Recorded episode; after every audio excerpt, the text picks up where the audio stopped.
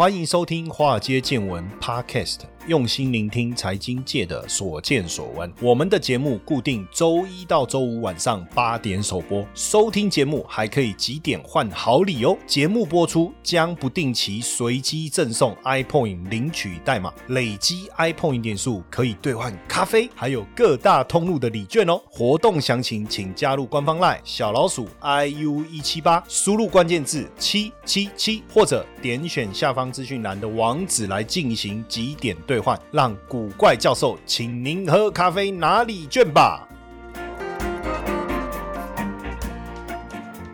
好，大家好，我是古怪教授谢承彦。股票市场千奇百怪，见怪不怪啊！现在大家看到我，哎，你呢，古怪教授？是是是。那今天呢，我们要来跟大家聊什么？哈，大家都有投资基金嘛？哈，那你的投资行为是对还是不对？我不知道，但是我觉得我找到一份很好、很很有趣的一个资料，我想要跟大家分享。这个是证券期货发展基金会啊，在一百零七年，一百零七年是二零多少？二零一八嘛，那大概三四年前哦所做的一个调查。那我我蛮我很喜欢这个调查的内容，所以我想要来跟大家分享一下哈。因为现在基金算是呃非常重要的一个理财工具，对不对？那可以投资的标的也非常多元，从早期的这个股票型基金到债券基金，到后来有什么平衡型有没有？组合型、散型，反正阿萨布鲁下面下面系统股讨论。到现在哦，不止基金了，还有 ETF 哈，这么多指数型基金，ETF 其实。就是指数型基金的概念了哈，那主动式的、被动式的哈都有了哈，那所以其实这个调查我觉得蛮有趣的，去了解大家对整个基金投资的一个状况。当然，这个调查他做了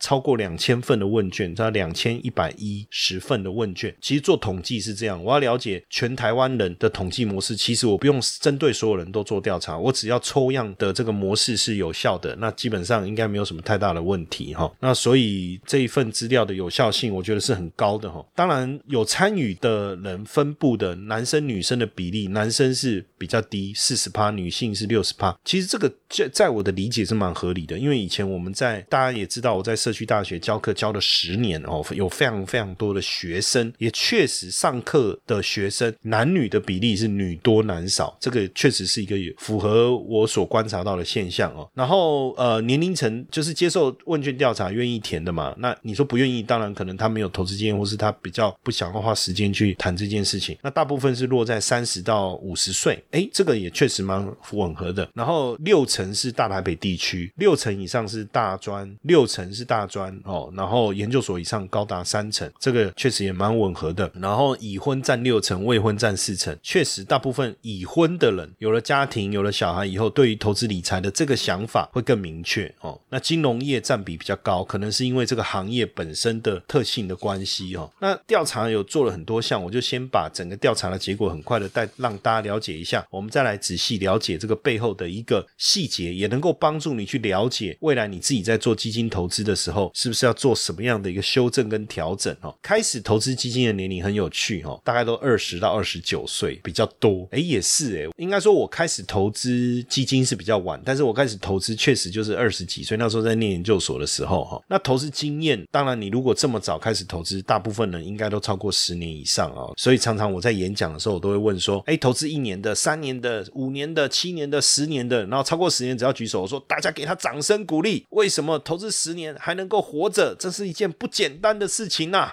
对不对？然后还活得很快乐，活得很自在。然后这时候他就掉下眼泪了。他说：老师，我活得一点都不快乐。对啊，有时候就是这样。然后得知基金概念的管道哦比较多，当然就银行、亲友、网络等。等等了哈，那大部分选择基金作为投资理财的工具是为什么呢？哦，可以省下一些时间啊，没有错。但是省下时间不一定能够多赚点钱，然后可以投资海外市场，这个也没错，可以扩大投资组合，分散风险。哎嘛，不一定啦，扩大投资组合是一定的，能不能分散风险倒未必哈。那投资基金的管道哦，大部分还是透过银行比较多了哈。可是有时候你买 ETF，搞不好你误会了，因为 ETF 你是比如说零零五零，你是直接输入代号零零五零，那是在证券公司下单哦，你可能误会是不是银行，我也不确定哦。不过我觉得这个这个趋势应该有慢慢转变哦。那再来获得基金资讯的管道，网络比较多，这也合理嘛。像我们所有的资料几乎都从网络了，现在谁还跑图书馆？谁还看报纸？以前我在念研究所的时候，哎，我们要找论文的资料都要跑图书馆了。现在谁还跑图书馆了？他派也对不对？然后呢，参考理专投资决策哦，就是挑选基金，这个是参考理专的话会比较多哈，就是专家了哈，就是理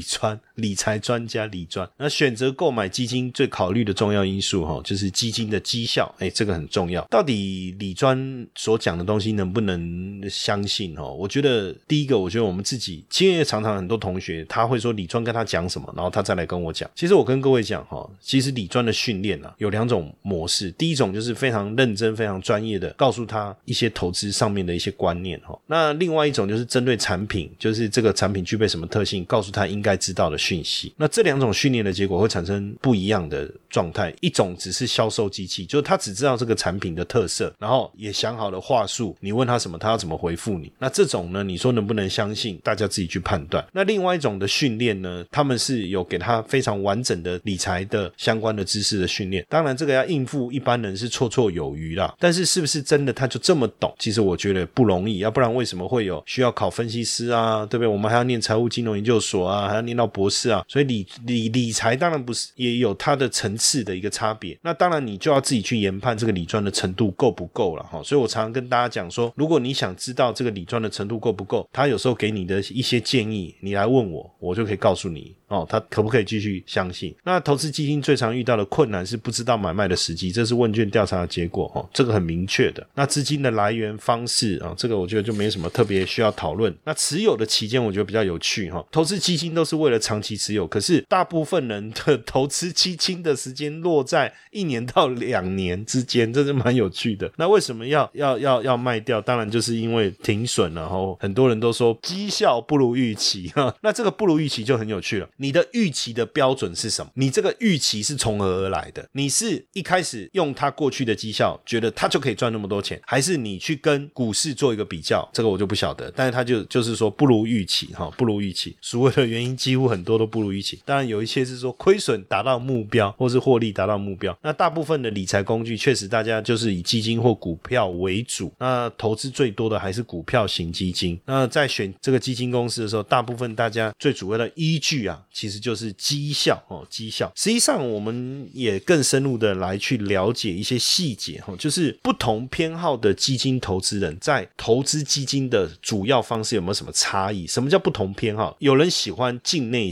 基金，像以投资台湾为主，叫境内嘛。投资美国啦、国外的原油啦等等的哈，黄金啊什么的，这种叫境外哈，这个叫境外。那我们就发现说，哎，其实好像没有特别，就是单笔投资或定期定额。如果我们讲单笔投资或定期定额或定期不定额好了，好不好？其实没有什么差别，就不论境内境外哈，那这就没什么好讨论。但是投资基金的方式跟年龄有没有什么差异？那我们就发现说，五十岁以上的喜欢做单笔投资，哎，五十岁以下的。喜欢定期定额，哎，这个有趣，对不对？哎，我觉得蛮合理的。我拢我才会啊，你个是不定期定额是不冲啥会啦？你是不叫我定期定额到当时啊？你别得要退休啊，对不对？跟倒跟谈，哎，蛮合理的。你说六十岁了要定期定额到八十五嘛？没什么必要。六十现在冲进去，今年大赚，明年散人哦。那年纪轻二三十岁，当然来个定期定额，因为资金也有限嘛，哎，蛮合理的哦，对不对？那一档基金持有的期间跟喜欢投资基金类型有没有什么差别？境内的哈，我这里面有一个蛮有趣的数字哈，就是境内投资境内的，就台湾自己本土的哈基金哦，大部分持有的期间比较短，这个是不是跟大家一开始投资台股的时候就比较有一些对于绩效的一些潜在的预期，或者说因为每天都可以接触到讯息嘛，所以比较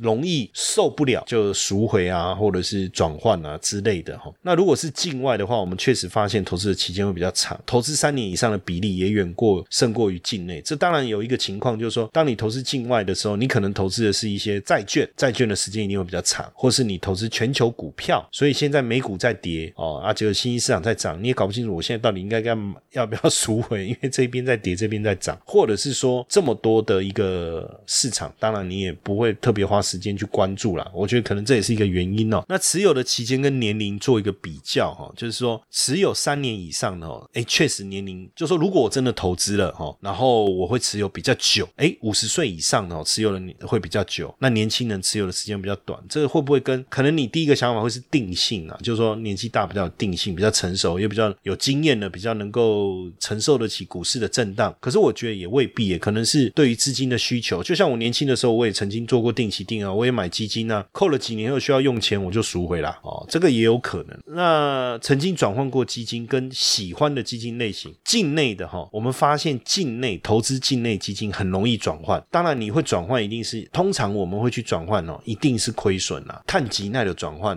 g e t 谈呐，那境外的转换的这个状况哦，好像应该会比较比较低，对不对？可是可是很有趣哈，境内的哦转换过基金没有转换过基金高达六十二趴，哎，跟我想象的是刚好相反呢，哎，怎么反而台股基金转换的比例反而比较低哦？他说没有想过，没有想过，这个挺有趣的。然后有转换过基金跟年龄哦，我们就是年轻人没有想过要转换基金，那三十到三十九岁。比例开始下降，意思就是说年纪越大越常常会去转换基金，诶，这个蛮有趣的。其实我我的想法是说，诶，你你年纪比较大了，你你经历过股市的经验比较多了，照道理你应该更。在选的时候，你更能够清楚的知道你要选什么基金，然后你应该就长期的去执行这个，不论是定期定额也好，对不对？那如果有亏损，当然持有或什么，哎，结果没有，哎，反而是年轻人，可能是不是懂得不多，比较单纯啊？零零五零啊，零零五零那个忽略啊，因为其他也不认识嘛，对不对？哦，会不会是个原因呢？哈，这个是我猜想，因为他这里面没有去解释为什么哈。那再来就是对于报酬率来讲，大部分大家的要求大概都落在六到十趴，这个我觉得不论境内境外还是不管哪一个年龄层，这个部分大家是都还蛮蛮理性的哈。然后实际的报酬率差不多也落在这个范围哦，看起来是蛮合理的哦。然后停利点大部分落在这个十一到十五趴哦。就实物上来讲，我觉得这个也蛮蛮符合标准的。那各个年龄层的停利空间也都差不多哦，没有什么特别。那停损的话，不论是境内境外，大家设的点大概也都落在五到十趴。那各个年龄层对停损的一个设定啊，也差不多都在十趴，这个我我觉得就还蛮符合我们对于不论你各个年龄层，大家对于获利或损失的要求，其实应该都差不多啦，对不对？哦，就是不会因为年龄而有太大的改变。就整个我们来做一个综合的一个评论了哈，就是说在投资基金整个行为上哈，有什么样的一个特性哦？年轻人二十九岁以下，以网路跟银行为主，哎。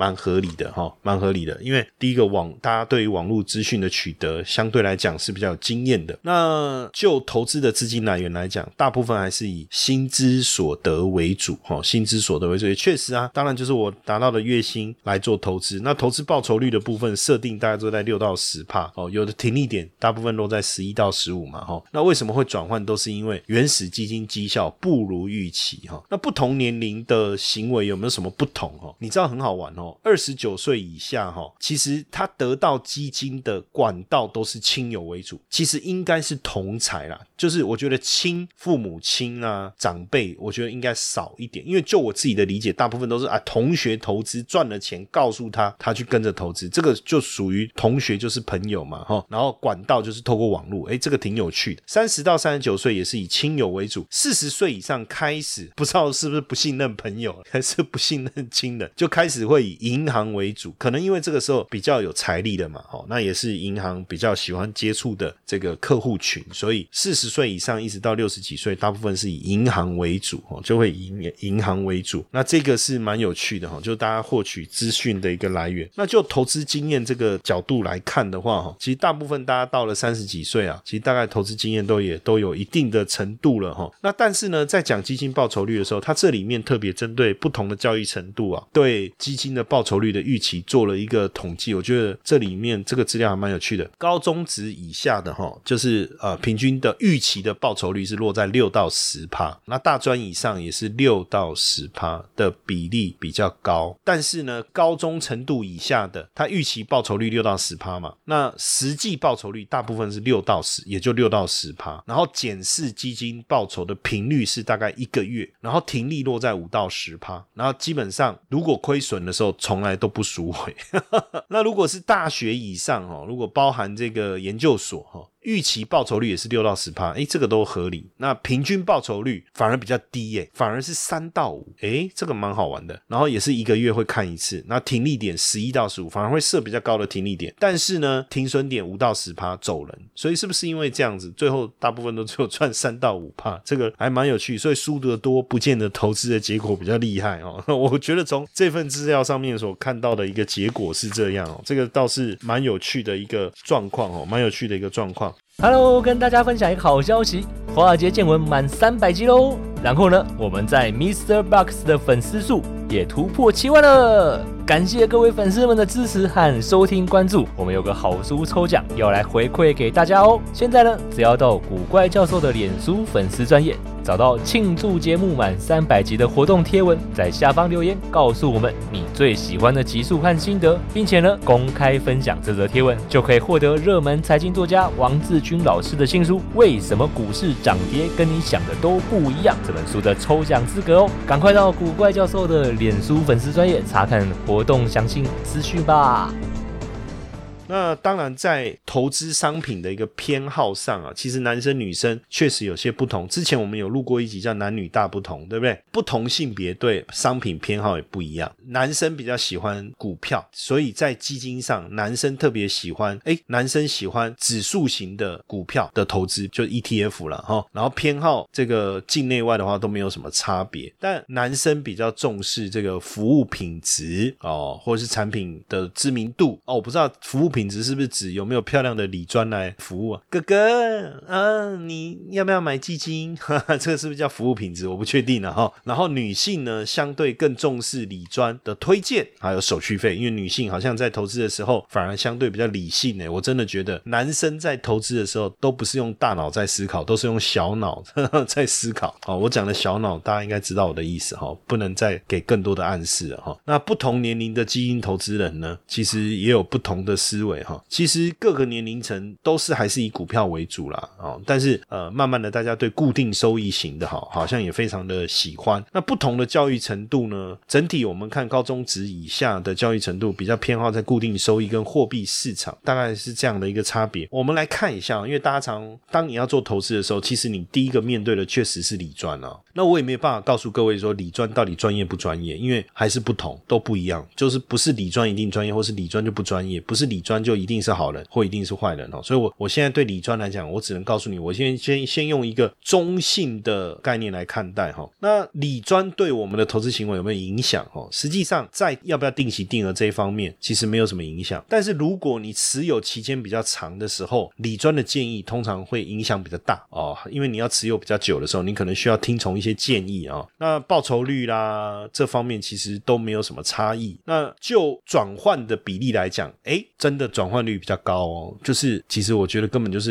理专的催促嘛。啊，因为你亏钱了，你问李专，李专说啊，不然我跟你讲，我们来转换一档，所以听从李专的转换率会比较高。那转换率比较高还比较好，其实转换一定有成本嘛，哈，这个就我提醒大家了哈，转换一定有成本，这个你要自己想一下。那在投资行为方面呢，销售管道哦，就是你透过网络平台投资，其实会持有比较多的基金，合理啊，因为你透过网络平台，你能够取得资讯比较多，也比较算，我觉得算比较透明吧，哦，所以自然而然你持有的基金的数量会。比较多，那你预期的报酬率也比较高，诶，实际的报酬率确实也比较高哦。所以这样讲起来，你透过网络买基金，其实反而比较好，因为你有更多的选择，然后你的报酬率最后反映出来的情况也确实比较好。不过呢，转换的比例、转换基金的比例也比较高，这个确实是蛮有趣的一个现象哈。那境内外呢，我们这里发现说，投资境外它持有的期间会比较久哦，持有的档数也会比较多，可能因为我觉得台股基金其实大同小异啦哦，你如果投资台股的基金，其实大概就这些，你要有很多档，我觉得就重复性会很高了。你买五 G，你买半导体哦，还是买科技，反正里面都有台积电，都有联发科，那选哪一档不是一样吗？那如果你每个都买，其实只是重复购买而已。所以你会发现，投资境内的持有期间比较短，持有档数比较少。境外因为确实啊，你的选择比较多元化了，那期期间应该确实要高一点。通常停利会设比较多，停损也会设比较多，转换比例也会比较高。这个是投资海外的人总结的一个情况哦。那再来就是投资行为的一个影响。投资经验啊，你在十年以上的，你的持有期间会比较长，持有档数也会比较多，这确实蛮合理的。那你对于报酬率的要求也会比较高，确实有这样的一个现象哦。我觉得呃这份的调查，我觉得非常的好，让大家去理解你的投资行为哦。实际上，当然这个的结果呢，当然呃你你可以当做一个非常重要的一个参考指标。当然，我觉得一个正确的投资的基金的一些行为应该是怎么样？其实说真的哈，我觉得基金不要太多，你其实。分两个两个区块，你要有一个核心的。什么叫核心的呢？你就是定期定额，你这个就是长期投资。不论股市怎么变化，你你怎么样，你就是不会停扣；你怎么样，你就是不会去，不会有有二想要去转换。那你就要找一些比较稳定的，不论是。就是稳定的波动比较小的，其实这个方面核心的一些产品，我们跟各位聊过，对不对？固定收益类的啦，高股息的啦，哦，或是像金融股这一类的，都蛮适合作为我们核心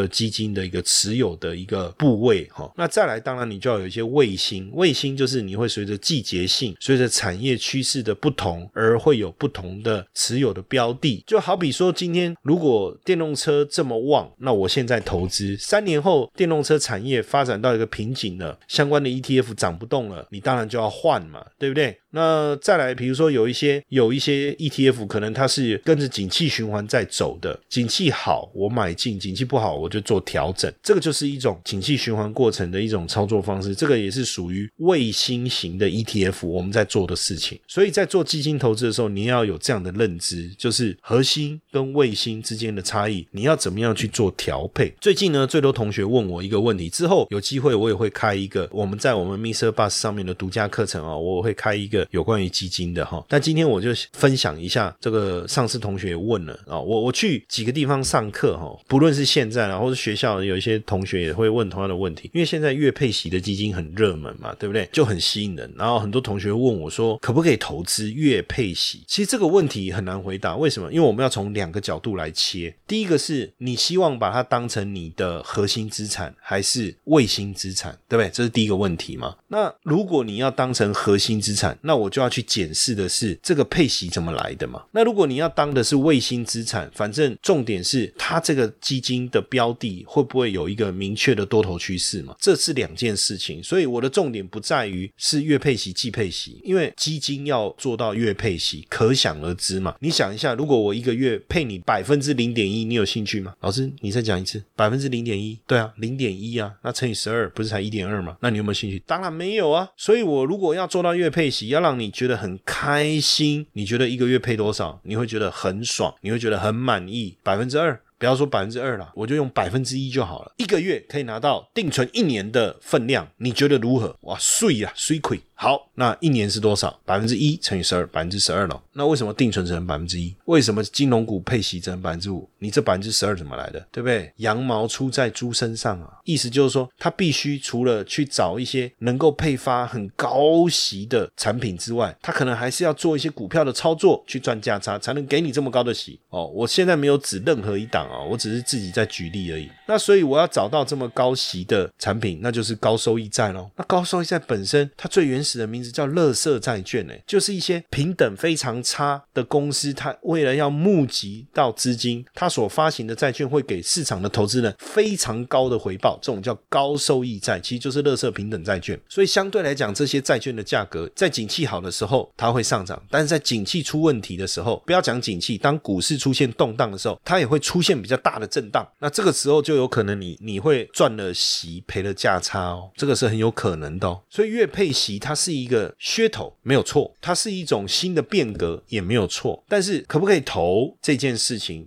背后就牵扯到你的目的性了。我希望稳定的配息，因为我退休了，我每个月能够领一点钱，我就好像在领薪水一样。这件事情很好，因为我没有机会出国比赛、奥运拿金牌，所以我没有办法拿到每个月七万五的终身俸，对不对？啊，我也不是公务人员，怎么办？那你可以透过这样的方式，可是我觉得这这其实就很吊诡。那你就要去检视他配他投资的产品的内容是什么，他可以给你这么高的一个配息吗？这个你要去了解啊，这是一个非常重要。所以你光这样问我，其实我是没有办法给你答案的。你应该直接告诉我说，老师，我觉得功课做到底啊。其实有时候不是我们要去做功课啊，是同学们自己要做功课啊。为什么我说同学们自己做功课？有些问题你自己可以找到答案的。第一个，这个基金公司叫什么？它这是什么基金？它里面投资什么标的？它投资的标的如果是债券，是什么债券？它的平等是高还是低？有没有风险？它过去价格的波动有多大？这个都是一个基本你能够自己先确认的事情嘛，对不对？那搞不好当这些都确认完以后，你自己就不会再来问我，因为你就发现说，哎，老师这个好像不值得做所谓核心的投资。但是你如果要做卫星的投资，你要的是一个产品的价格趋势的时候，可不可行？